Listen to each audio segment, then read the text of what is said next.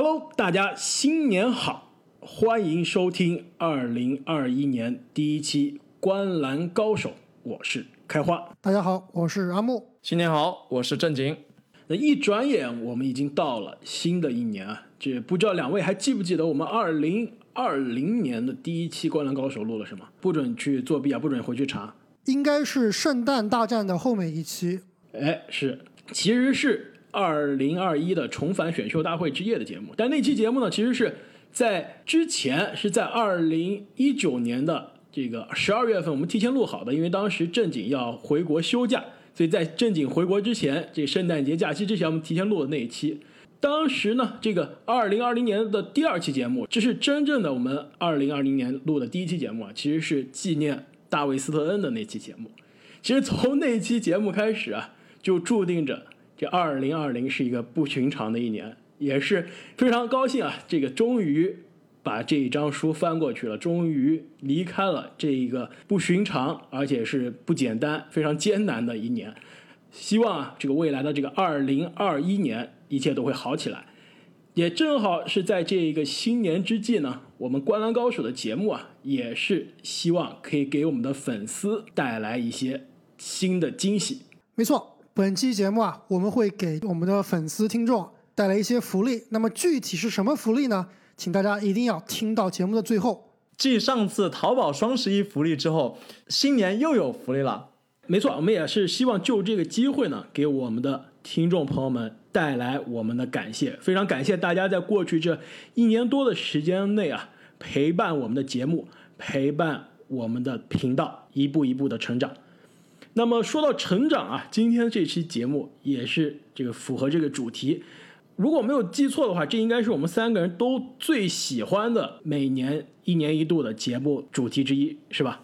没错，著名的刮彩票环节，那就是一年一度的 NBA 新赛季十大爆发球员的节目。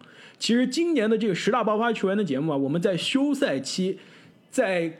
各种节目的中已经给大家透露过了一些人。其实当时呢，我们在休赛期的时候都已经这个可以说这期节目准备了很久啊，都已经在各种的集锦、各种的数据、各种球队的采访、训练营传出来的消息中啊，摸索这些线索，希望可以挖掘出我们三个人下一批的宝藏男孩。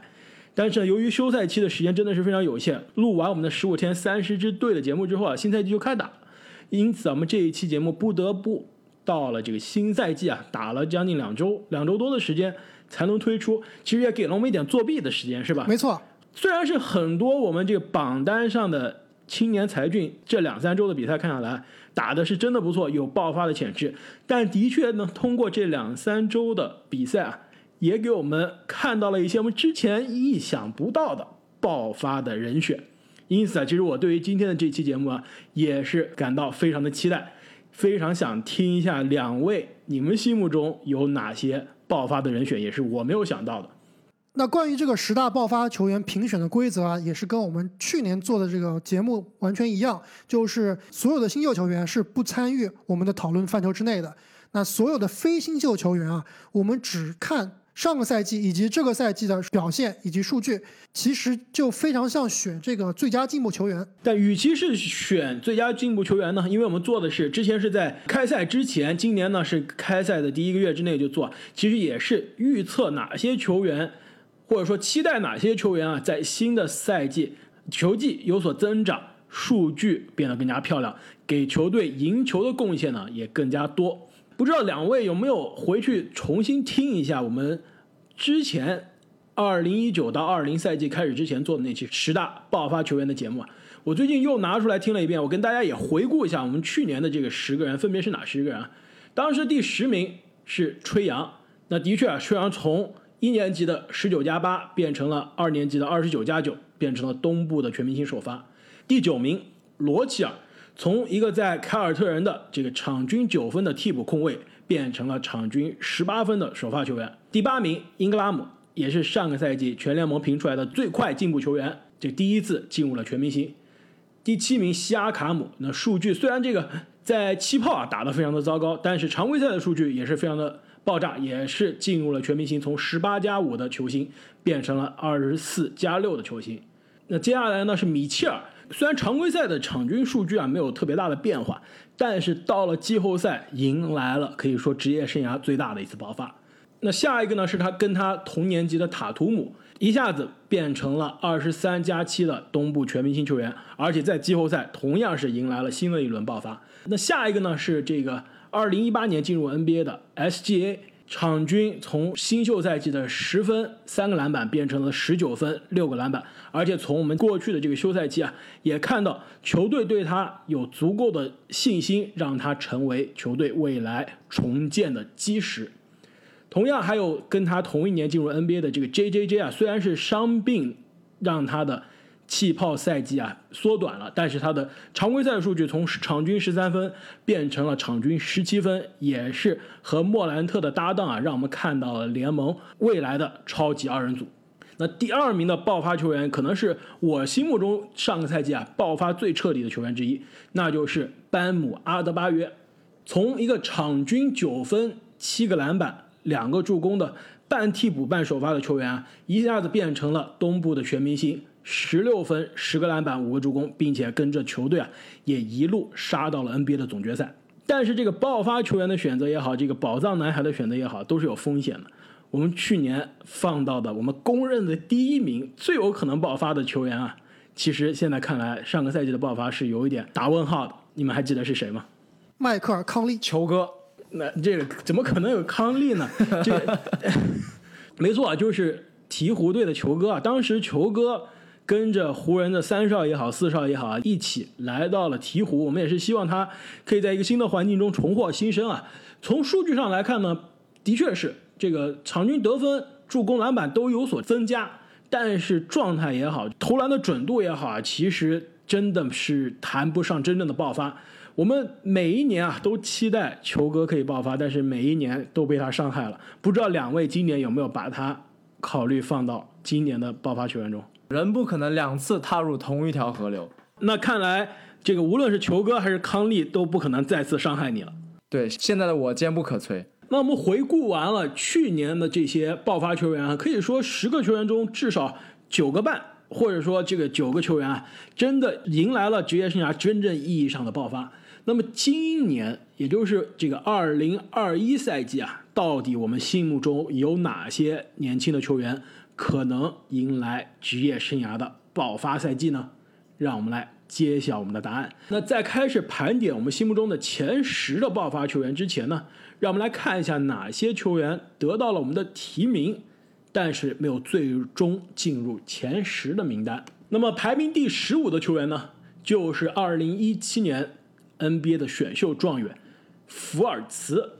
其实，在之前的十五天三十支球队的节目中啊，我们也期待了福尔茨在签下大合同之后啊，得到更多球队的信心，也是成为了球队未来的舰队基石之一啊，可以在场上得到更多的上场时间，更多的使用率啊，在。前几个星期的比赛中，我们也看到了，而且我们看到的是一个投篮更准、场均罚球命中率变得百分之九十四的一个福尔茨，跟我们之前印象中的那个寒冰射手啊，真的是不一样了。我们也期待他今年可以迎来真正的爆发赛季。排名第十四的球员呢，就是二零一六年进入 NBA 的凯尔特人队的小前锋杰伦布朗。其实不得不承认一下，原来呢。我们在休赛期的时候啊，准备的时候，这个位置啊是留给 RJ 巴雷特的。赛季第一场尼克斯打完，巴雷特三分球三投三中，应该是拿了这个二十六分还是多少分啊？效率奇高。对，让我们看，哇，这真的是爆发赛季来了。但是呢，真是也是特别好，我们这期节目是这个赛季看了几场球之后才能做，啊，也是救了我们，避开了一一颗子弹是吧？避开了一颗雷。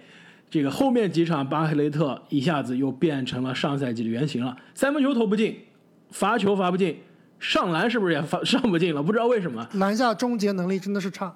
没错，而且这个问题其实是他从大学啊在杜克的时候就体现的问题，就是篮下的终结能力真的是特别的差，再加上他的射程呢有限，这三分球不够稳定啊，这真的是让人觉得作为一个球队的进攻的核心啊是有点难堪大任了。因此我们把这个。位置呢让给了这过去这几场比赛，真的是让人看到爆发迹象的杰伦布朗。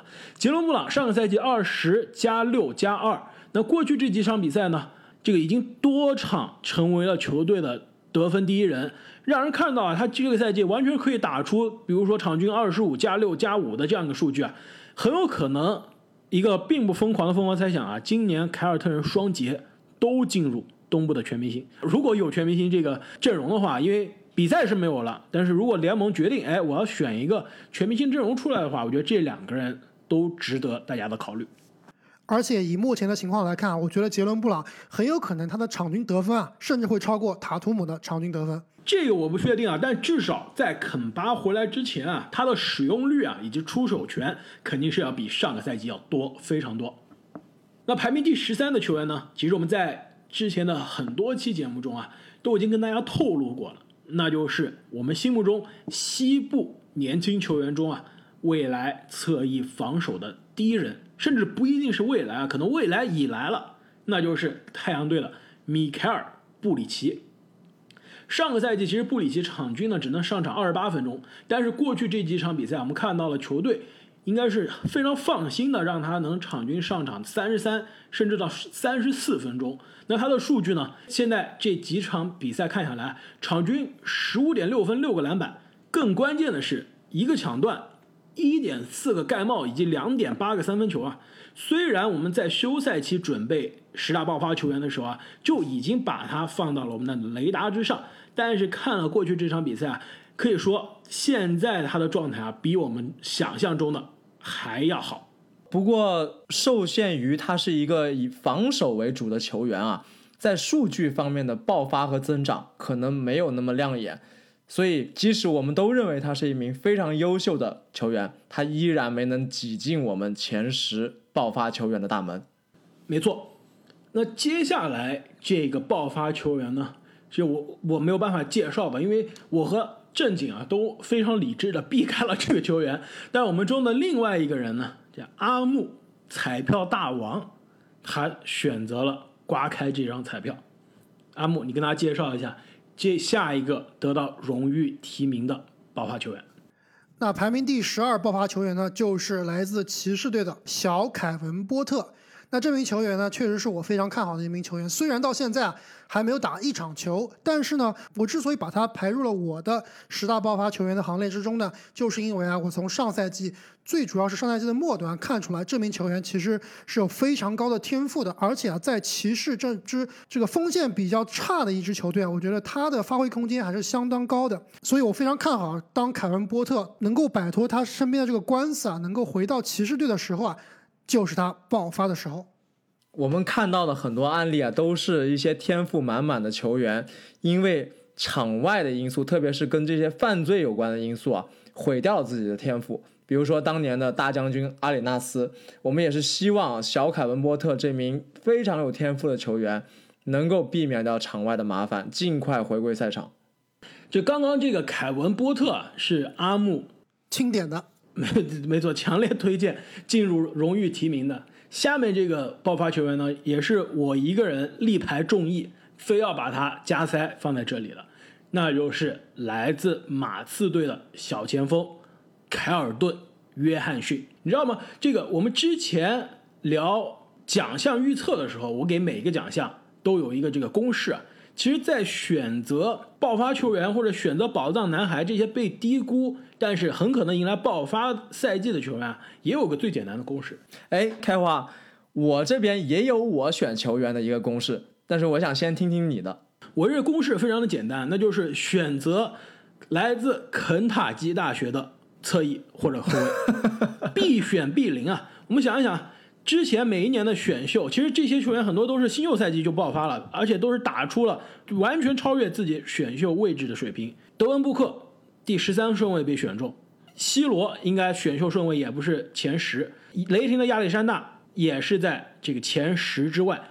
这些来自肯塔基大学的这个后卫啊，就是因为肯塔基的这个体系，首先青年才俊非常的多，其次呢也是个重团队的体系啊。这些球员他的能力在大学得不到。完整的体现，来到 NBA 呢，比如说来到马刺的这个体系当中呢，作为波波维奇的这个非常著名的这个传统呢，就是也不怎么用新秀，所以凯尔顿·约翰逊啊，这颗宝藏啊，一直从大学到选秀再到一年级都被埋没了。一年级过去这个赛季啊，只打了十七场比赛，场均上场呢不到十八分钟，只有九分三个篮板。但是今年我们一下子看到不一样，马刺开始用年轻人了。凯尔顿·约翰逊过去每一场都是球队的首发，场均上场的时间啊将近三十分钟，十二分七个篮板。而且啊，我相信这只是一个开始，随着这个赛季赛程的深入啊，随着马刺这个球队越来越年轻化，重建的越来越彻底啊，我觉得以凯尔顿·约翰逊领衔的这一批年轻球员啊，他们得到爆发的机会终于是来了。听起来还真有那么点道理啊！肯塔基大学有点像是 NBA 的黄埔军校啊。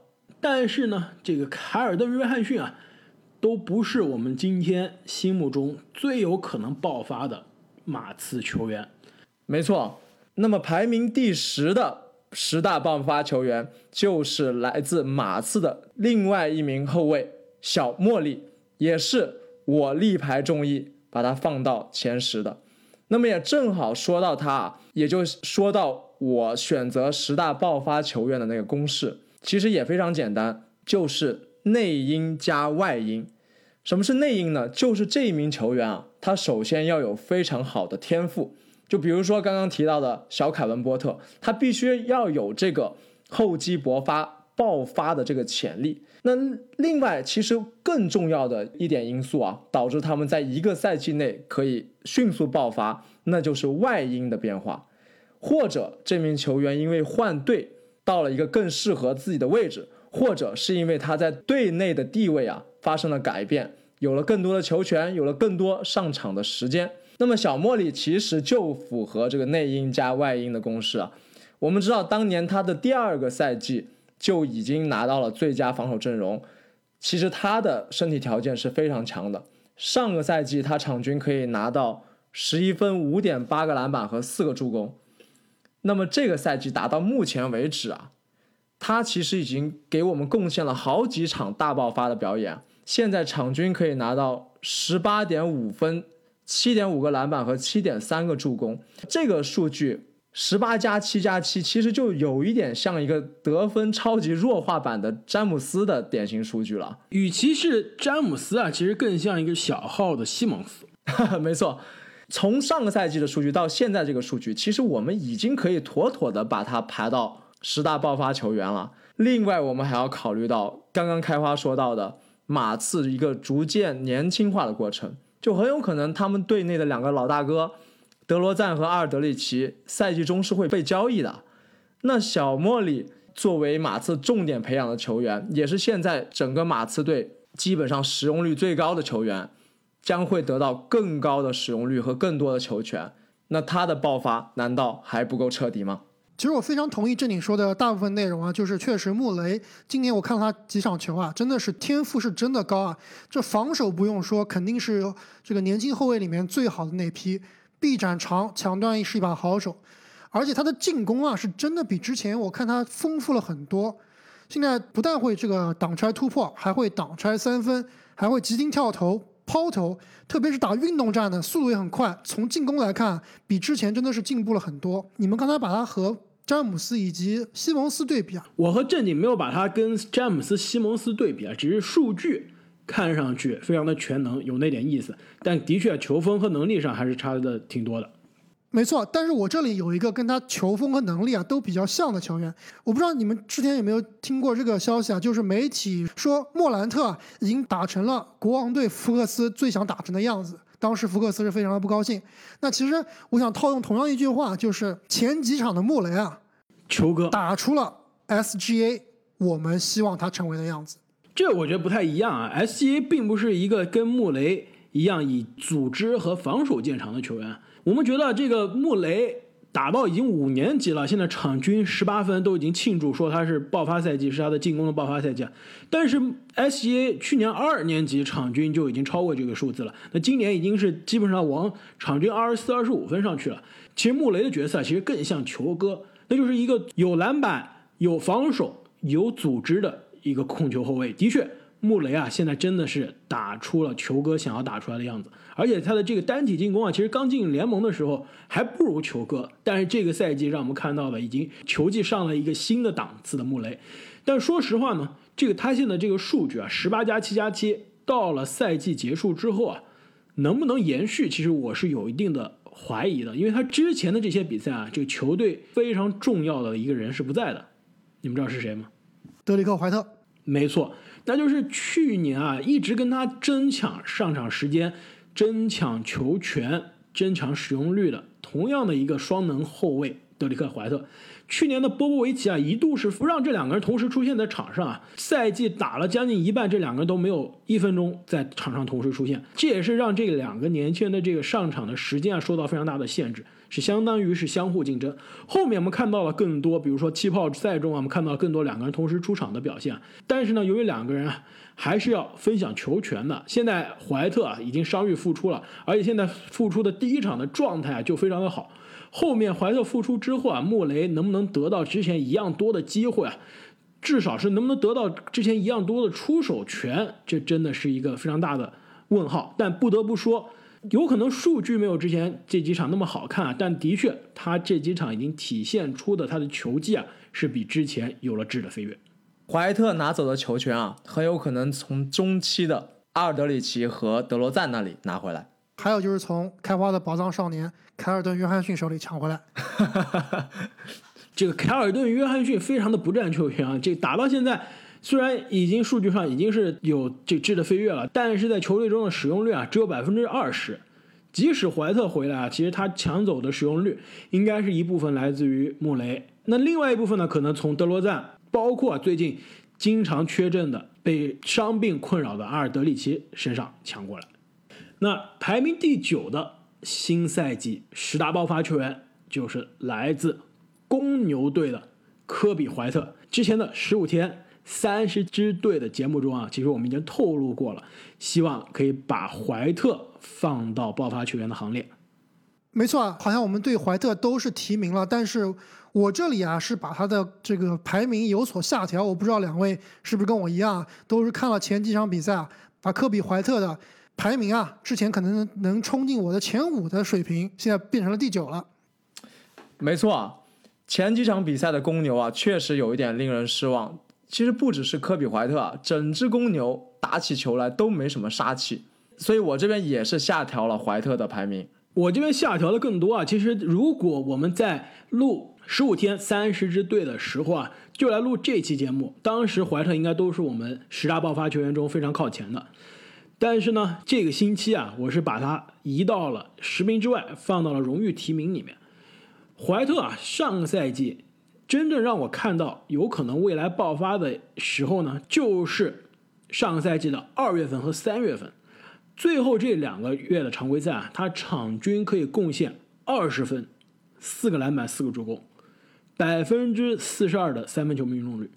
我当时一看这数据，如果下赛季每一场都能打出来，那肯定是质的飞跃了，这个妥妥的爆发。但问题是呢，新赛季开打之后啊，期待中的他的上场时间提高，哎，有了；期待中呢他的使用率上升，哎，有了；期待中呢他的出手数增加，也有了。没错，队内仅次于拉文，出手数第二。但是呢，他上赛季出了名的命中率低的问题啊，这赛季更加夸张了。上赛季其实。对于他最大的限制就是他百分之三十九点七的投篮命中率，这对于新秀的后卫来说啊，可能属于这个刚及格的水平，但是对于 NBA 的首发球员来说，这绝对是不及格的水平。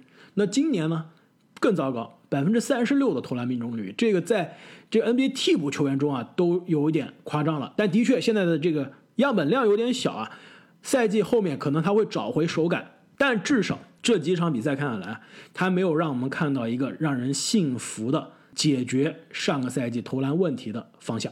没错，他这个进攻效率真的还是跟上赛季一样不太靠谱，尤其是啊他的投篮选择，很多情况下都是比较糟糕的。但是我觉得，我之所以仍然看好怀特会爆发呢，就是这个上赛季啊，他大部分时间是以替补出场的，是作为球队的这个第六、第七人出场。那其实他上赛季的作用呢，是上来抢分得分的。但是本赛季虽然这个进攻依然拉胯，投篮依然不准，但是作为首发组织后卫啊，他还是比较尽责的。这个场均六点二个助攻啊是比上赛季的二点七个真的是多了不少。所以我相信怀特后面啊是能找到一些手感的，他的命中率肯定会超过百分之四十，毕竟啊，我觉得他是有这个投篮的水平的，这点跟这个巴雷特是有本质区别的。没错，助攻数的大幅增长确实跟我们预期中啊，他得分的大爆发不太一样。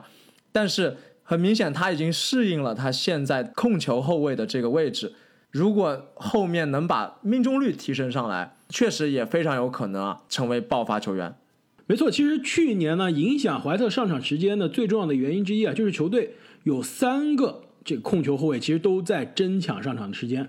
当时呢，有克里斯·邓恩，球队最后是基本上把邓恩当做半得分后卫、半控球后卫、半小前的位置去打了。那现在邓恩不在队上了，而且呢，之前球队呢还有萨托兰斯基，现在可能球队也下定决心了，我要年轻化，我要把未来给科比·怀特。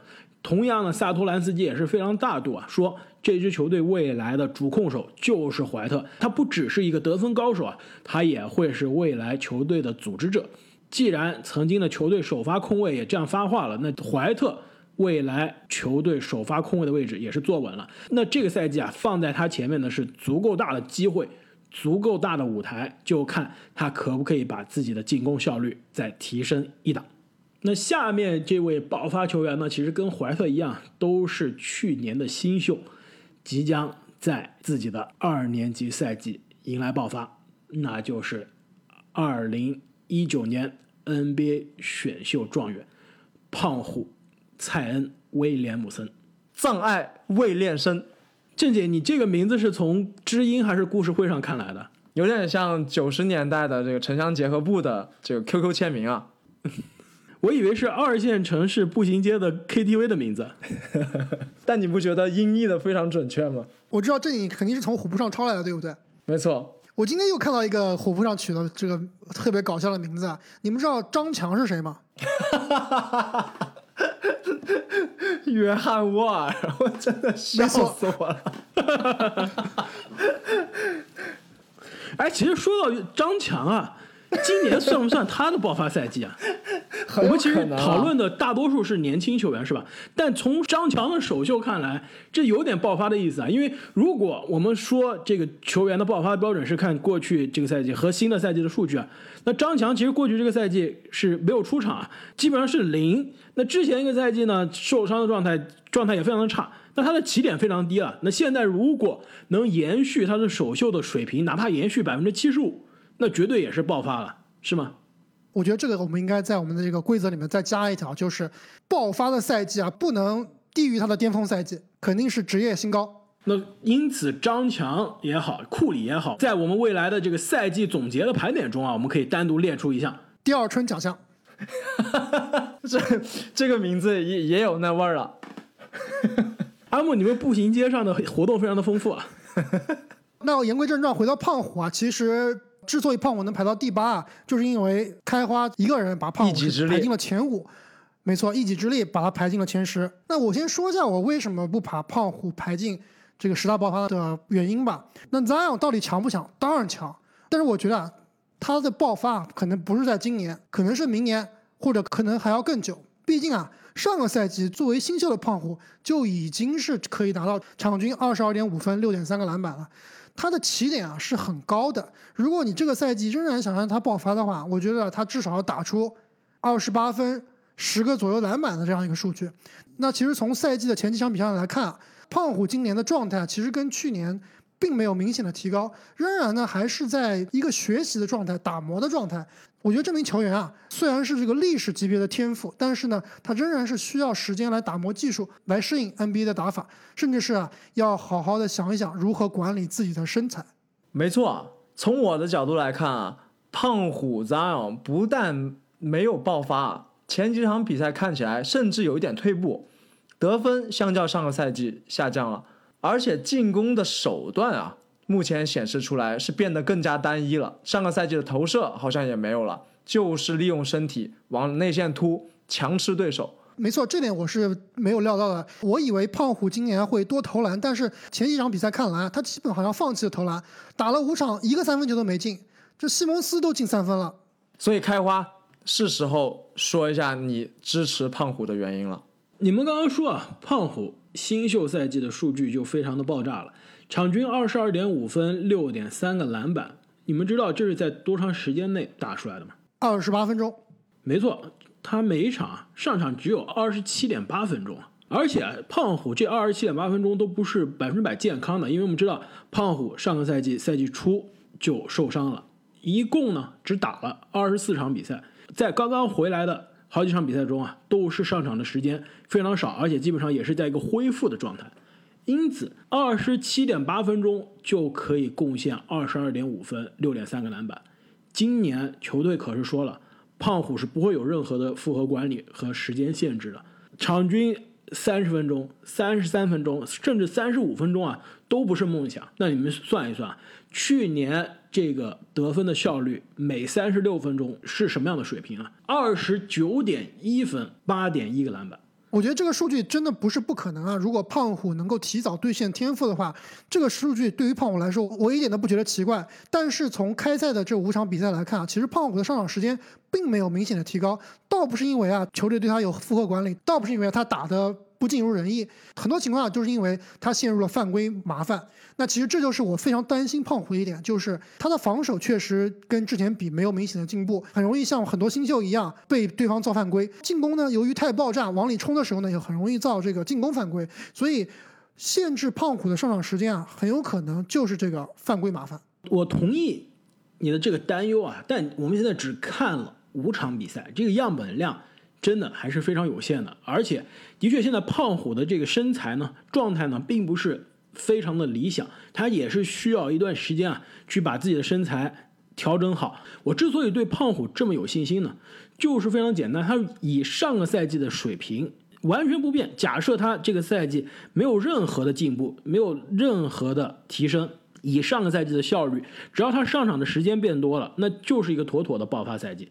那今年我们既然是知道他的上场时间是肯定会变多了，从二十七点八分钟估计要到三十三、三十四分钟。同时呢，其实我们也相信他通过一个休赛期啊，把自己的球技也会有相应的提升。那么我觉得是非常有理由，也是非常合理的去相信啊，他至少可以给我们贡献一个二十七分、七个篮板的赛季。但是呢，对他期待非常高的同时呢，我也非常理解两位的这个担忧啊，毕竟他的起点真的是有点高了。之所以我今年是力推胖虎呢，也是因为我们去年因为同样的担忧，让我们错过了东契奇，可以说是去年全 NBA 爆发最彻底的球员之一，一下子从一个最佳新秀的水平，都全明星之外的水平，变成了这个 MVP 级别的球员。这正是因为我们之前觉得啊，当时我们录节目的时候还说，就觉得。东契奇的新秀起点真的是太高了，不可能有质的飞跃。但的确，他上个赛季就给了我们质的飞跃。因此啊，放在 Zion、放在胖虎面前的这个挑战非常的大。但我们相信啊，以他的天赋，只要保持健康，应该是不成问题。下面这一名爆发球员，应该是我们今天所有爆发球员中年纪最大的一个，但是非常符合刚刚郑宁所说的外因的改变，那就是排名第七的。杰雷米·格兰特，其实之前很多期节目啊，我们多次聊到格兰特，都是说啊，我们不看好格兰特去底特律，觉得他去底特律这笔签约啊，对于两边都是没有什么意义。底特律方面要格兰特也不能争冠，也不能摆脱鱼腩的现状。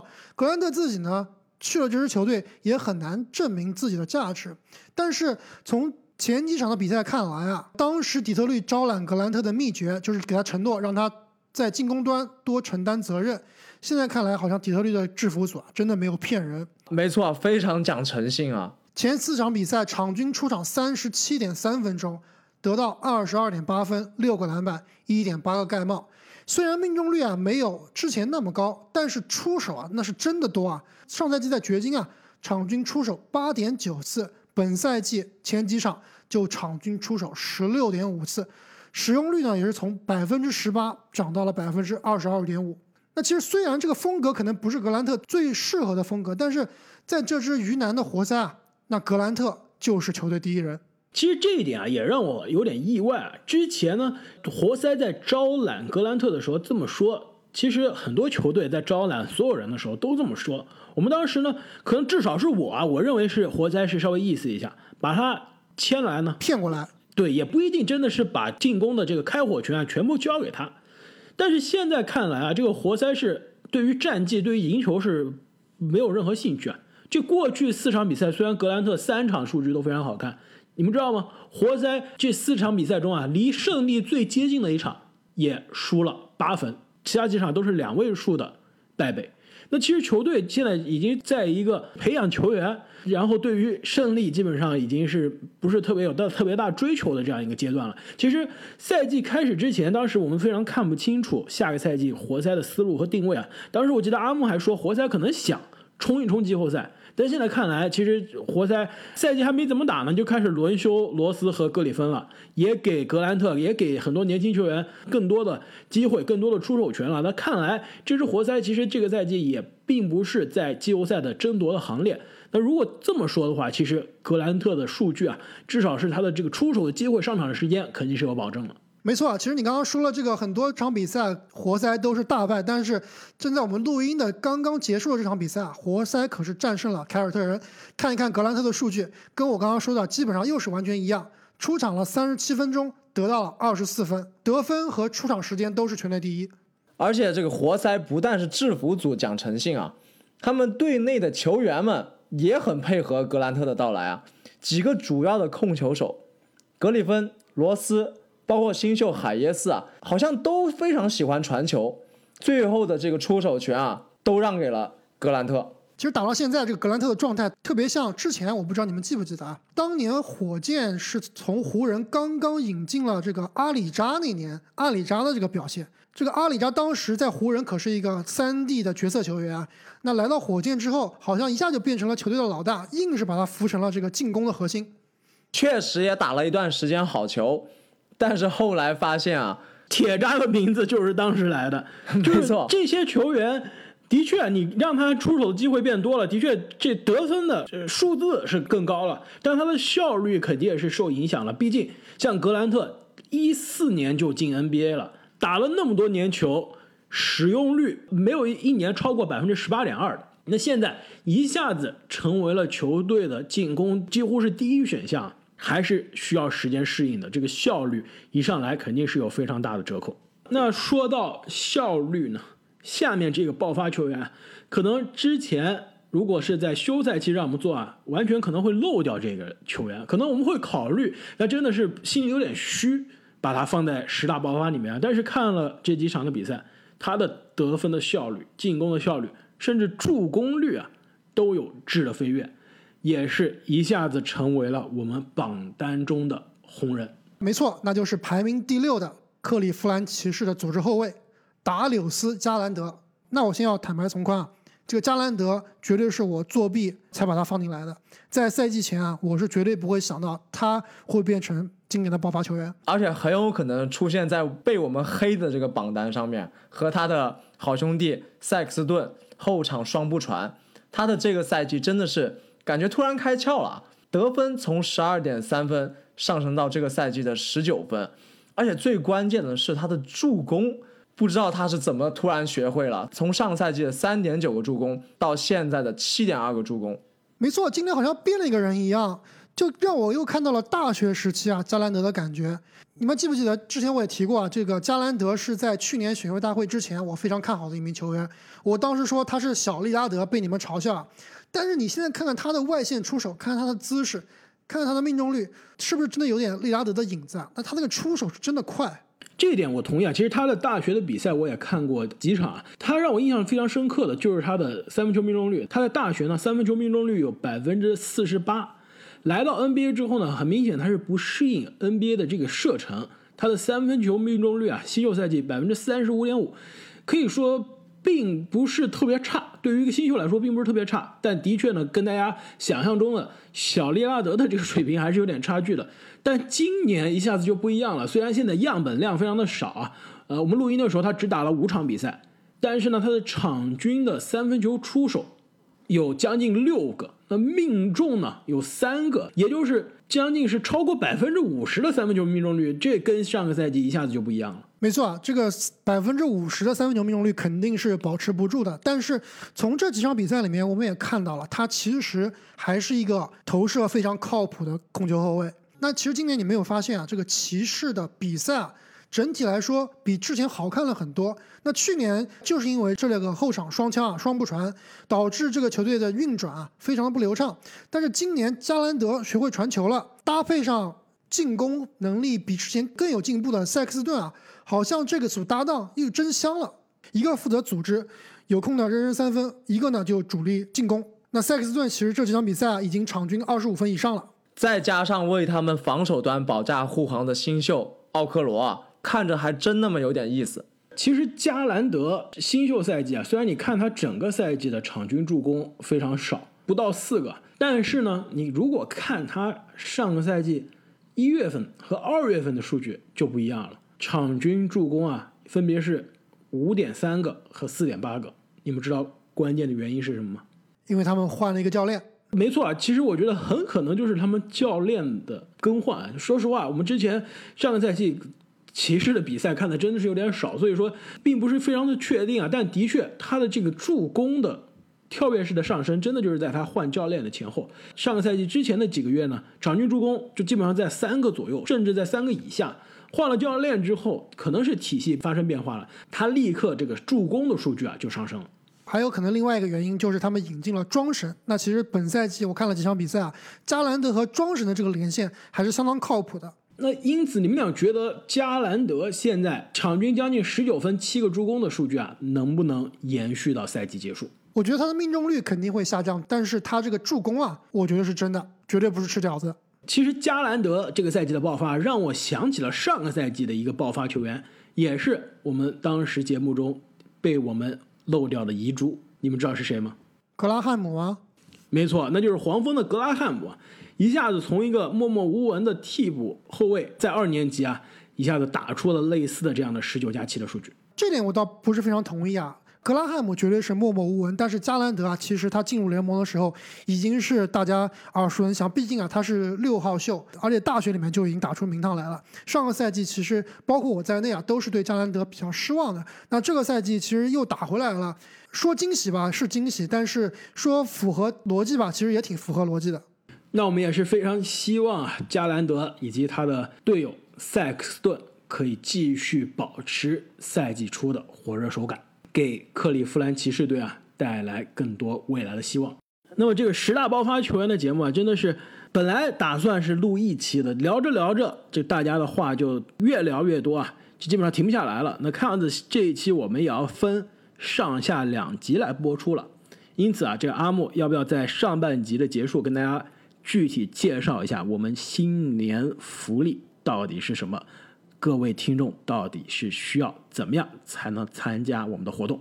那本期十大爆发球员的节目啊，会分上下两期播出。我们分别会在每期节目呢抽取五名幸运听众，被抽到的获奖听众呢将会得到我们赠送的喜马拉雅会员月卡一张。那么怎么才能参与抽奖呢？只要在本期节目的下方留言，并且确定啊你已经订阅了我们喜马拉雅《观澜高手》的专辑。那每位听众呢，只有一次抽奖机会。如果你在上半期啊已经被抽中了，下半期呢，我们就会把这个机会啊留给其他听众。另外呢，在一期节目中多次留言的听众，我们也只会用你的第一次留言来做抽奖。那我们抽奖的截止日期呢，是国内的时间二零二一年一月十号晚上十一点。在此之前参与的听众啊，都有机会获奖。再说一次啊。参与抽奖呢，只需在本期十大爆发球员上下两期任意节目下方留言，并且一定要关注订阅我们的频道，你就有机会啊获得我们赠送的喜马拉雅月卡。那获奖的听众呢，我们会私信联系你们。那么我们上半期的节目就说到这里。如果大家想知道十大爆发球员的前五名都有谁，请继续关注我们下半期的节目。